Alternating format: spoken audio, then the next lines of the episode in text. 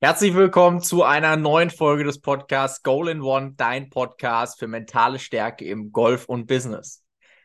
Du fragst dich jetzt vielleicht, was ist denn bitte das für ein Titel für eine Podcast-Folge? Sei wie ein Goldfisch. Wo kommt das überhaupt her? Ich habe gerade neulich erst wieder eine neue Folge von Ted Lasso geschaut. Ted Lasso kommt auf Apple TV und äh, Ted Lasso ist ein Fußballtrainer in dieser Serie. Und es gibt eine Situation, eine ähm, Situation in dieser Serie, da kommt ein Spieler zu ihm, hat eine Aktion ziemlich versaut und sagt, sorry Coach, tut mir leid, dass ich die Aktion eben versaut habe. Und Ted Lasso steht da und überlegt ganz kurz und sagt dann zu dem Spieler, hey, weißt du, was das glücklichste Tier auf dieser Welt ist? Und der Spieler sagt, nein, ich weiß nicht, was das glücklichste Tier auf der Welt ist. Und Ted Lasso sagt, es ist ein Goldfisch. Warum ist ein Goldfisch? Ein Goldfisch kann sich nur zehn Sekunden an etwas erinnern. Meinst du, du wärst glücklicher auf dem Golfplatz oder generell in deinem Leben, wenn du dich nur zehn Sekunden an etwas erinnern könntest? Bin mir ganz sicher, dass du glücklicher wärst. Bin mir ganz sicher, dass du viel positiver in neue Situationen reingehen würdest, wenn du dich nur zehn Sekunden an etwas erinnern könntest. Weil grundsätzlich bleibt bei uns Menschen immer das Negative stärker hängen und senkt unser Selbstvertrauen viel, viel mehr, als uns das Positive nach oben befördert, was auch natürlich sehr viel mit unserer Erwartungshaltung wieder zu tun hat.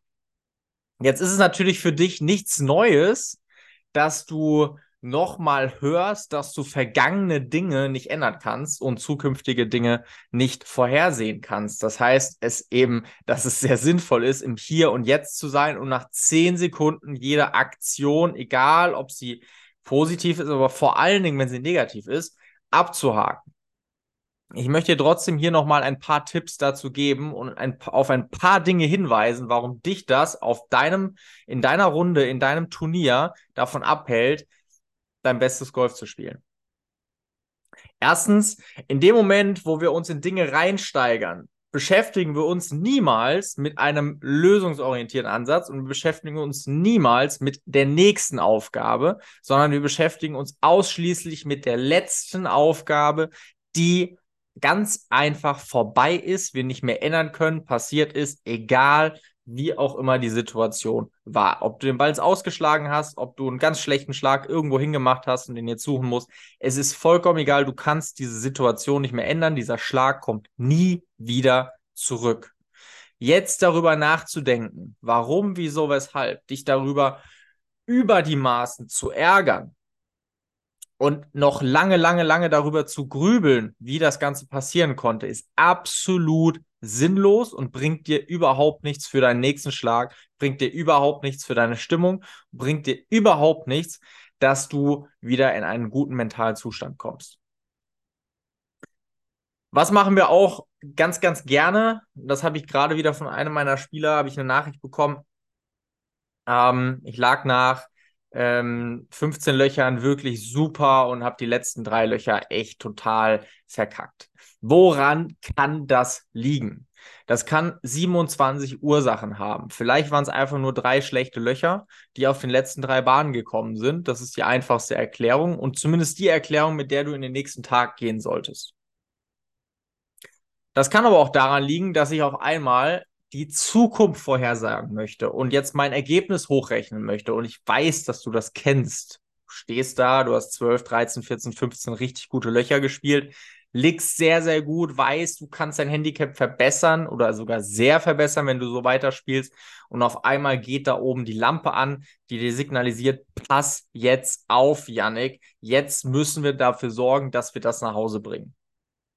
Und zack, kommt irgendwie das erste Bogie oder Doppelbogie oder Triple oder was auch immer, auf jeden Fall ein Loch, das dir nicht so gut gefällt.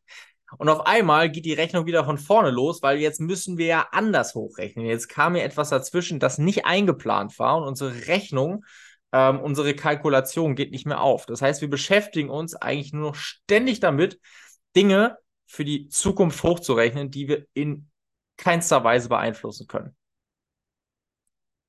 Also nochmal ganz kurz die Zusammenfassung. Du kannst die Dinge von der Vergangenheit nicht ändern, du kannst die Dinge von der Zukunft nicht vorhersagen. Das weißt du alles.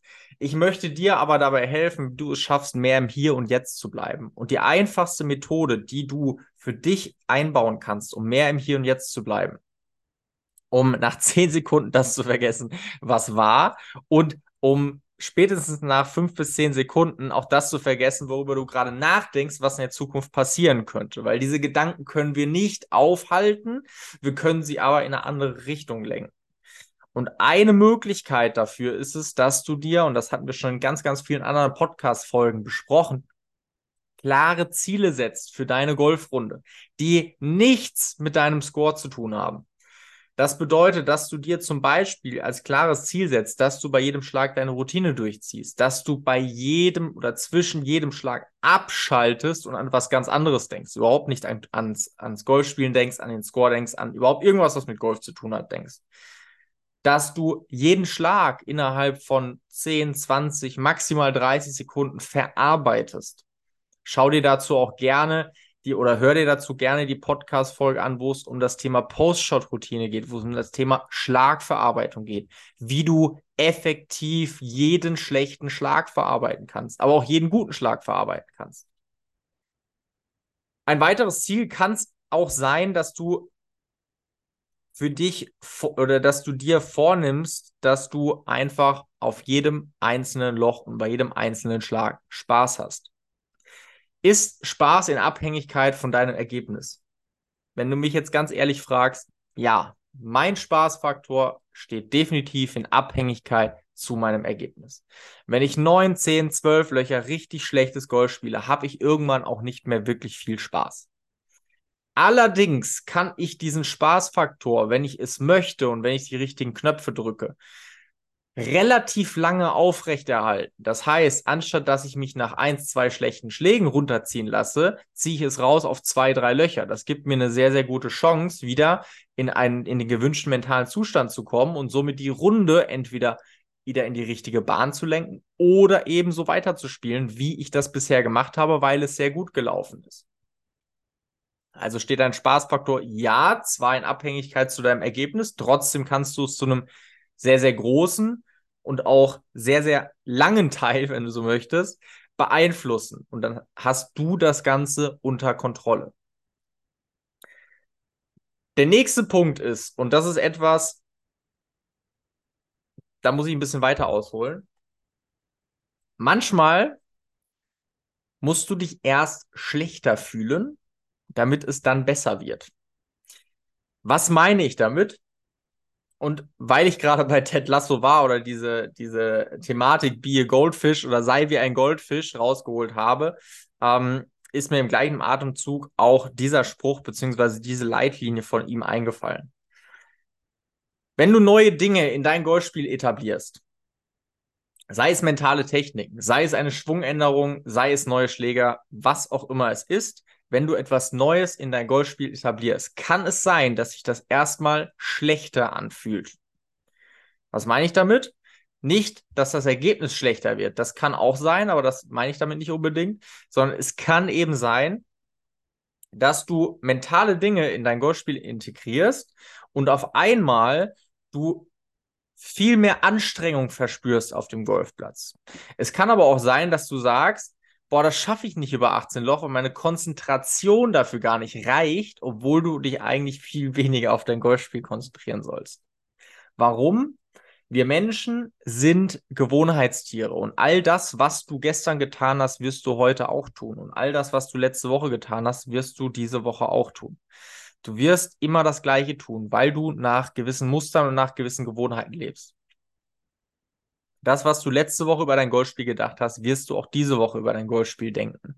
Außer du beschließt heute eine Änderung vorzunehmen. Und eine Änderung ist immer erstmal schmerzhaft, weil sie ist anstrengend. Sie reißt sich aus gewohnten und geliebten Umgebungen heraus, auch gedanklichen Umgebungen heraus. Das heißt, auf einmal hast du Aufgaben, neue Gedanken zu denken. Wenn du neue Gedanken denken musst, dann musst du die alten etwas mehr loslassen und du musst viel aktiver sein, weil es nicht so sehr aus dem Unterbewusstsein herauskommt. Das strengt dich automatisch mehr an. Und ich finde das, ähm, ich finde find das manchmal sehr, sehr treffend. Äh, oder ich fand diesen Vergleich sehr, sehr treffend. Ähm, wenn du eine Änderung vornimmst, kann es sein, dass es sich anfühlt, als würdest du einem Pferd reiten. Das ist manchmal eben ein bisschen unbequem. Und diese Unbequemheit ist aber genau das, was dich am Ende nach vorne bringt und was dich dann auch wieder das Ganze wohlfühlen lässt. Das heißt, ähm, das, was am Anfang unbequem ist, wird auch irgendwann zu einer Gewohnheit. Und zwar nach ungefähr 30 bis 90 Tagen. Irgendwo in diesem Zeitraum stellt sich dein Unterbewusstsein wieder darauf ein, dass das jetzt deine neue Herangehensweise ist. Das ist jetzt deine neue Routine für jeden Schlag. Das ist jetzt deine neue Verarbeitung von jedem Schlag. Das sind jetzt deine neuen Gedanken zwischen jedem Schlag. Geh aber davon aus, umso komplizierter die Änderung, umso länger braucht das Ganze. Ich werde nie vergessen, wie ich vor einigen Jahren mal meinen Griff doch ein gutes Stück umgestellt habe. Und diese Griffumstellung hat wirklich sehr, sehr lange gebraucht, bis ich mich damit wohlgefühlt habe. Und dann hat sie nochmal sehr, sehr lange gebraucht, bis ich es nicht mehr kontrollieren musste, sondern ganz natürlich den Schläger greife, wie ich es vorher auch gemacht habe. Warum? Weil ich davor ungefähr eine Million Bälle geschlagen habe mit einem anderen Griff. Und diese Gewohnheit in meinem Körper so tief verankert war, dass es eben eine gewisse Zeit braucht, bis sich eine Änderung und Verbesserung auch darstellen kann. Das gleiche gilt für deine mentale Verfassung.